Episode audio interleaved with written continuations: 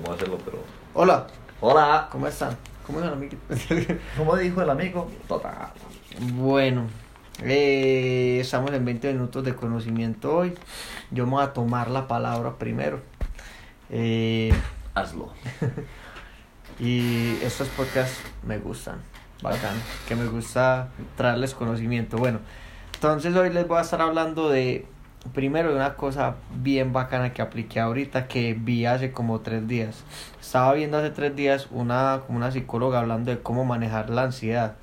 Y dice una, dijo una frase que se me quedó mucho, que es, la emoción, pues estar emocionado y estar ansioso son la misma emoción. Lo único que cambia es lo que uno está pensando. Si es algo negativo, uno siente ansias, si es algo positivo, uno se siente emocionado, ¿cierto? No sé si ustedes lo han sentido, como que a veces se sienten ansiosos porque ya llegue un día que llegan esperando porque es muy bueno y a veces están ansiosos porque algo que tienen miedo, pues como que es el mismo sentimiento. Entonces ella lo que dice es que uno tiene que hacer una cosa que llama un pensamiento ancla, que es uno llegar y decir, listo, cuando sienta ese miedo, cuando sienta ese pensamiento de pura ansiedad, eh, voy a pensar en algo bueno que va a pasar. Entonces ella pues da un ejemplo con el avión teniendo turbulencia, entonces que uno se imagine en la playa ya cuando llegue al destino, por ejemplo, que mucha gente le tiene miedo a la turbulencia. Entonces ahorita fui a la dentistería, ¿cierto? Y para mí la dentistería es un sufrimiento impresionante. Entonces ahí dije, ese es el momento perfecto para utilizar eso. Y ella empezó a aprender esa maquinita que a todos nos fastidia, a hacerme así entre las encías. Bueno, lo peor es el sonidito característico de la dentistería. Y uno tiene que decir 3, 2, 1 dentro de la mente de uno para uno decirle al cerebro como, bueno, ya tengo yo el control de las emociones. Y empecé a pensar en cosas buenas que iban a pasar después, en cosas buenas que van a pasar mañana, en cosas buenas que iban a pasar ahorita por la noche y un momento a otro. Mientras me hacían eso que todo el mundo sufre, me sentía emocionado por, por las cosas que iban a pasar. Pues como Sí, que era la, el mismo sentimiento, solo que mis pensamientos están en algo bueno y se me fue volando la dentistería. Normalmente es un tiempo eterno para mí, para mí es un tiempo, es una tortura, Sí. un rato. Entonces, entonces, bacán. Eso fue como algo primero, como para que lo, eso se pueda aplicar en cualquier momento. Si están estresados por algo que va a pasar mañana, si están en un momento estresante, digamos una reunión, cuando cualquier cosa, ustedes pueden cambiar ese, esa ansiedad por emoción, simplemente toma- tomando el control de la mente, diciéndole 3, 2, 1, yo tengo las riendas, ahora vamos a pensar en algo bueno. Y pues como que ahí sí, el pensamiento positivo puede ser bien, bien bueno. Y salí de la antistería y estaba en el carro. Y muchas veces yo pienso como, ah, ¿cómo utilizo este tiempo de, del tráfico? Y a mí eso me cansa muchísimo, muchísimo. Estaba, pues eso a mí siempre me acaba todas las energías. Y busqué en YouTube, que meditación mientras manejo. Pues driving meditation. Ya, qué Parce. Brutal, brutal. Además que la meditación lo hace a uno estar constantemente consciente de quién está adelante, quién está atrás, quién está a los lados. Sí, presente. Pero esto no va tanto, bueno, esto me recordó dos cosas. Uno, la vida integrada, pues que uno muchas veces desintegra mucho la vida y es como, no, es que estoy en un taco, entonces no puedo hacer nada. Entonces esos momentos son muy malucos y son como, ese no es ni mi trabajo de, ni mi momento de trabajar, ni mi momento de socializar, nada. Uno es como en el carro ahí esperando, es una- un momento demasiado desintegrado del- de, la vida. Entonces es tratar de buscar maneras de integrar esos, esos tráficos. Y, y yo encontré una manera y fue la meditación. Es más, llegué con mejor humor después de la dentistería Sí. que cuando, ¿Qué pues, que si me hubiera ido sin nada, hubiera llegado de mal humor a mi casa. Pues entonces estoy de buen humor en este momento. Entonces, y lo segundo es la meditación. La meditación es algo bien, bien interesante que pueden ir explorando. La meditación puede ser muy cliché o puede ser muy oriental, pero es algo que está demostrado, baja los niveles de ansiedad. Y uno ansioso no hace las cosas bien, hace las cosas a medias, hace las cosas pensando la mitad y la otra mitad está pensando en lo que tiene ansiedad. Entonces cuando uno se quita esa ansiedad empieza a hacer las cosas mejor y esas cosas que le traen ansiedad uno es capaz de solucionarlas con la mente más tranquila, ¿cierto? Entonces, bacán. Pues ser mejor esas meditaciones cómo controlar el cerebro, el cerebro de uno, eso me ha, me ha servido exagerado, eso es controlar el animal que es dentro de uno, Es- ese, ese cerebrito es cómo controlar ese Exacto. cerebro, muy bacano. Y, y, y me lo recuerdo, fue un mentor, no mentor, alguien que quiero que sea nuestro mentor, que conocí ahorita al, en una reunión que estuve Es nuestro mentor. y, y dijo que había hecho una, una, un retiro de 10 días de silencio en Massachusetts. Algo real. 10 días De silencio. de, sol, de silencio. Pues le dan a uno técnicas, pues le dan a uno a veces como conferencias, pero en realidad fue como el viajero, 3 días de silencio, no, 10. Y es 10 días de usted empezar a manejar la mente y decirle como, bueno, él decía como, bueno, marica, ¿quién es el que está en control? ¿Usted, la loca? La loca que es todo el tiempo... O uno, yo. que es, vamos a pensar en esto. Y Cállate. el laguito El calmado. laguito Calmado, sí, muy bacano. Eh, y ahorita escuché un podcast de José y mío, me encontré un podcast y me pareció muy bacano, una frase que dice José, que yo no sé de dónde lo sacó José, pero voy a, voy a hacer quotation de José. Hablando. Que José es que cuando esté en el invierno, porque una vez está en momentos difíciles o que todo parece que está mal, ¿cierto? Para mí un día de esos fue hoy, pues para mí todo parecía salir mal. Y José dijo es que, ¿por qué me pasa a mí? Uno se victimiza demasiado. ¿Por qué me pasa a mí? ¿Por qué a mí? ¿Por qué hice esto? Parce, yo soy la cagada, hice esto. No, pregúntese, ¿para qué? ¿Para qué me está sirviendo? Y pues yo me di cuenta que era para aprender el flujo de caja. Eso es lo que me está pasando. Estoy estresado, pero es un aprendizaje. Es para eso. El mundo no se va a acabar. Y otra cosa que vimos los dos, que era nada es para siempre. Ni las cosas buenas, porque la gente muchas veces tiene complacencia y es como, ay, no va a hacer nada y voy a tener vacaciones forever. cosas malas. O las malas, no, no van a ser para siempre. Muchas veces uno es como, puta, ¿cuándo van a acabar estas cosas? Y la verdad, ese podcast me relajó impresionante. Pues, pero. Y- pues, como que me hizo Eh, cambiar la perspectiva. Eso es de Tony Robbins, ese de- que muchas veces uno sí toma ese... ¿Por qué yo no? En la vida no es... No es, es para usted, su vida es para usted. Entonces tomarlo como ese aprendizaje. En todo que caso, quotation de José Hablando, 2019. primera vez que me quotean, que quotean en un podcast. Odi, qué. Bueno, Frases célebres de José Alejandro. cuando hablaba José en el... Bueno, José, todo Bueno, tuyo. qué carne. Hoy eh, les voy a hablar primero del librito que leí por la mañana. Un librito azaroso, se llama Las lecciones de la historia de Will, Durant. Un librito chiquito, pero lleno de información bacana, ¿cierto? Entonces me leí un, un capítulo que es la biología y la historia. Y ahora de dos cosas que nos ha dado la, que la biología las tiene y nosotros somos parte de eso. Nosotros no podemos combatir contra eso. Lo queremos negar muchas partes. Entonces dice, lo primero que nos ha enseñado la- la- las leyes de la naturaleza, la primera es la competencia. Siempre hay competencia para sobrevivir en este mundo. O sea, nada que hacer. Usted, hay un montón de animales y cosas que nos hace competir para ganar. ¿Qué pasó? A nosotros antes era punta de matanzas y, y, y- y matar al otro y por eso era la ley del fuerte. Ya somos competencia legal y de negocios, pero básicamente estamos compitiendo. O sea, si yo gano mi negocio y pues pucha, y el otro que está compitiendo contra mí y yo le gano, ese man se queda sin plata, sin recursos y tiene que ver cómo va a conseguir, pues va a morir. Pues no se va a morir, pero Sí, sí, la básicamente a la analogía. competencia. Y me pareció muy bacano que la gente dice, no, pero nosotros ya tenemos cooperación. Y él dice, la cooperación es la última forma de la competencia. ¿Usted por qué se alía? ¿Usted por qué se alía?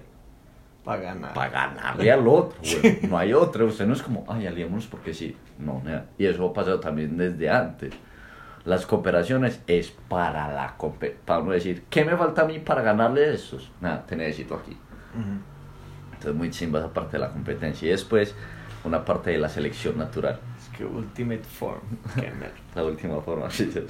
Eh, y la otra es la selección, ¿cierto? Que esta es lo de, lo de los genes. Que hay una selección natural que va diciendo quién sobrevive y quién no, ¿cierto? Y me di cuenta que nosotros tenemos una selección natural, pero ya se está volviendo también es una selección cultural. Cultural, ujú. Eso, entonces lo que hemos hablado en, en Animales a Dioses, no sé si han escuchado el podcast, que es esa selección, usted, o sea, hay unos, unas características genéticas, pero también hay unas características culturales que uno tiene que empezar a tener y ser consciente de eso para poder sobrevivir y pasar los genes y los memes pues a, a, a, a otras generaciones. Y acá hay una parte que me parece muy bacana porque eso habla que la selección, por ende, establece que hay una diferencia, entre, hay, no, hay, no hay equidad, ¿cierto? No hay igualdad. Ujú. Si hubiera igualdad, pues, marica, no hubiera selección, ¿cierto? Pues Ujú. sería como... Sí, sí, Y el man dice- alguien es mejor y alguien es peor, punto. Y el man dice, pero acá viene la vuelta. La, la cosa es que la gente quiere ser igual y quieren ser libres a la vez. Que es un poquito pues el socialismo. Ya después uno se mete en esa conversación. En este momento no. Pero el man dice, ah, la libertad y la, y la, la igualdad son enemigos por siempre. Nunca van a poder entenderse. Usted no puede tener una libertad con, igu- con igualdad. Porque todos son, son esclavos de esa igualdad. Y Ah, no claro. pueden Ah, claro. o potencializar sus características que los hacen diferentes y los pueden llevar a mejores cosas. Uf. Muy chimba, muy chimba. bueno, eso fue que leí un poquito por la mañana y después en una, pues yo escucho mucho YouTube, ustedes me han escuchado mucho pues hablar de, de, de cosas que yo escucho y voy aprendiendo, entonces Jim Rohn. Ujú. No, no, no, no, no. Eh, No, imposible. Entonces empecé a escucharlo, un videito como de 11 minutos y es una partecita de un pod, de un seminario que él tiene del segundo, el segundo que es en un tablerito. Sí, sí. Y dice, y está hablando de los enemigos de la, la actitud. Los enemigos de la actitud. Y él dice, listo, vamos a hablar de unos enemigos, de tres enemigos. El primero, las personas que son extremadamente cuidadosas, pues que es- se sobrepasan de ser reservados en la vida. ¿Qué pasa? Yo, yo llamo a estas personas tímidas, los dice, dice él. Y él dice, yo los entiendo, porque lo que pasa con estas personas es que ven que hay mucho riesgo en actuar. Y él dice, pero hay una cosa, cuando yo me di cuenta de esto, me di cuenta que esa es la actitud, que esa actitud lo lleva a uno a no vivir, ¿cierto? Y es, todo en la vida tiene riesgo, todo. El man dice, listo, no, haga, haga eso, no actúe y vea el riesgo del cheque que le va a llegar todos los, todos los meses. No actúe, no, no invierta y vea el riesgo de cómo va a crecer su plata todos los meses. Todo tiene riesgo, hasta la misma no, Acción. no acción. Y muy chimba porque el man dice, parce, no busque, el man dice, no, no, es, no espere tanto la seguridad, sino la aventura. El man dice, listo, hágale. Sea seguro. Quédese acá en esta casa, usted tiene una mantica, usted no va a salir de acá, yo lo cuido todos los días, le doy comida, le doy de todo, y se queda acá. Y lo más seguro, usted vive por siempre, y no por siempre, por ahí hasta los ciento algo de años, alimentadito, y va a decir otro man, "Pues, ¿qué clase de vida? Obvio, es que no es cuánto vivamos, es cómo vivamos. Uh. Entonces, muy chido. Ah, sabroso, güey. Uy, qué güey puta tan chido. Eh, listo. Entonces la otra. Y ya después entonces eh, está hablando de del que caja. Les voy a decir un poquito de lo del riesgo que caja es que hermano es que les voy a contar qué tan riesgosa la vida, por qué es tan riesgosa. Es más, cómo termina la vida en muerte. Así es riesgosa la vida. qué caja. bueno, la, la otra actitud, la otra, la otra enemigo de actitud, el pesimismo. Parce, azaroso, el man dice, hay gente que solamente ve lo malo en todo y le encanta.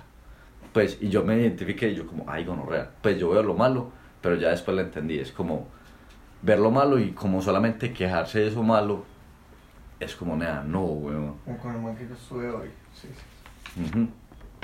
Y el man dice, parce, la, la cosa del pesimismo es que usted, ¿qué le está diciendo a su propia mente? El man dice, la mente es una fábrica de ideas. Depende de lo que usted le ponga, va a salir sus acciones. Que es una de las primeras enseñanzas de, de Earl Schoff a él. Le dice, parce, pilas con lo que usted ve todos los días. ¿Cómo es su rutina? ¿Cómo es la rutina de toda la gente normalmente? Se levantan y leen las noticias. ¿Qué le está metiendo a su mente? ¿Qué le está metiendo a su fábrica de ideas? Parce, una balacera en Bogotá, eh, la contaminación en Medellín, el pico placa hijo de puta, tan, tan, tan, tan. Imagínese ese día cómo va a ser. ¿Qué ideitas va a fabricar su mente? Sí, sí. Entonces él dice, parce, usted tiene que ser el guardián de su mente. ¿Cierto? Eh, qué bien. Eh, bueno, y, y después de esto, él dice una cosa muy, muy importante, que es... ¿Qué, qué es? Espere. ¿Qué estaba haciendo? ¿Qué? No, nada. ¿Qué ¿Qué? le va? ¿Se va a ir? Ah, bueno. Nada, entonces después dice una vaina muy importante, pille. Imagínese que usted tiene un café. Usted tiene un café. Y llega un enemigo y le echa un cubito de azúcar. ¿Qué le va a pasar? Nada, le va a poner más dulcecito el café, ¿cierto? Y llega un amigo y le echa un, sin querer, un tóxico. Y usted toma el café. Usted se muere. ¿Cierto? Entonces no importa de dónde venga la información, hay que cuidarla todos los días, cuiden esa, esas ideas que van a llegar a su mente. Listo. Ya después habla de la última, la última, el último enemigo de, de la actitud que es quejarse. Pues las quejas no lo van a llevar a nada. Pues él dice, esa es la peor de las peores. Si usted queja cin- cinco días, usted perdió cinco días. Y además alimentó su mente horriblemente. El man dice una, que caja, dice que una historia bíblica, que es unos manes que salieron de, que, que se liberaron de un, de un pueblo. Y Dios les dijo, parce, tienen que caminar y llegar hasta, hasta la tierra prometida, Ah, ¿cierto? Sí, sí, sí. Y, ¿qué, ¿qué pasa? Desde el primer día, todos como, ay, no, pero qué calor. Ah, no, pero no tenemos agua. Ah, pero no tenemos comida. Ah, no, pero es que esta gente no puede. Ah, no, tal. Y Jesús se cansó, como a mierda, piro. pues él lo da cuenta así, es como, nada, entonces no. Se acabó el viaje. Y esa gente se murió en el desierto. Literal. Por no. Pues por quejarse siempre en vez de. Pues superar esas, Sí, esas, sí, esas enfrentaciones. Entonces, como que. Tenga en cuenta, entonces, lo primero, no sea demasiado cuidadoso el pesimismo y no quejarse. Y ya lo, lo último que les quiero decir fue que leí ahorita eh, Inversionista el inversionista inteligente. Al principio, parce, unos tips, unos tips pequeños de, de inversión, ¿cierto? Entonces uno de los primeros, el man dice, las acciones, toda la gente las ve como unas acciones y tienen un valor, pero nadie está, nadie se acuerda que esa acción es basada en una empresa real que es manejada por personas. Nunca se olvide que esa acción viene de una empresa real que está manejada por personas. Ajá. De ahí viene el valor de la acción, Sí. no del valor, no del... No el número que usted va sí, bien. pues como el mercado es como, ah, no, espere, la empresa, esa vuelta que es física, le pone el valor. Nunca se olvide. Después dice, hay dos estados del mercado. El optimismo inestable y el pesimismo injustificable. Se mantienen entre esos dos. ¿Qué hace un inversionista inteligente? Le vende al optimista eh, eh, inestable y le compra al pesimista al pesimista injustificable esa es como la forma de, de manejar el mercado cierto. Eh, después dice parce el único el único error que todos los inversionistas están pues como el mayor de todos que están que pueden tener es estar tener un error en el en la parte del análisis de la inversión. Pues que analizaron mal y tiene un error en la evaluación o bueno cualquier cosa que di- dicen del valor. Entonces dice usted cómo se protege contra eso Mira, usted siempre tiene que eh, protegerse contra ese error con un margin of safety un margen, de seguridad. de seguridad, siempre. Y la última es como el secreto, es vea, usted tiene que ser una persona que está estable emo- emocionalmente, una persona, un pensador crítico y tiene que tener paciencia y coraje. Como actúa su inversión, no es como usted debería actuar. Ajá. Uf. Entonces así, Como yo metí la plata ahí. Tranquilo. tranquilo, eso. Ya, eso, eso fue lo de hoy. Bueno, señores. Entonces, Estamos hablando, qué pena por, por esa partecita que me era perdida. uy, nos pegó verde. 20 weón. minutos. Uy.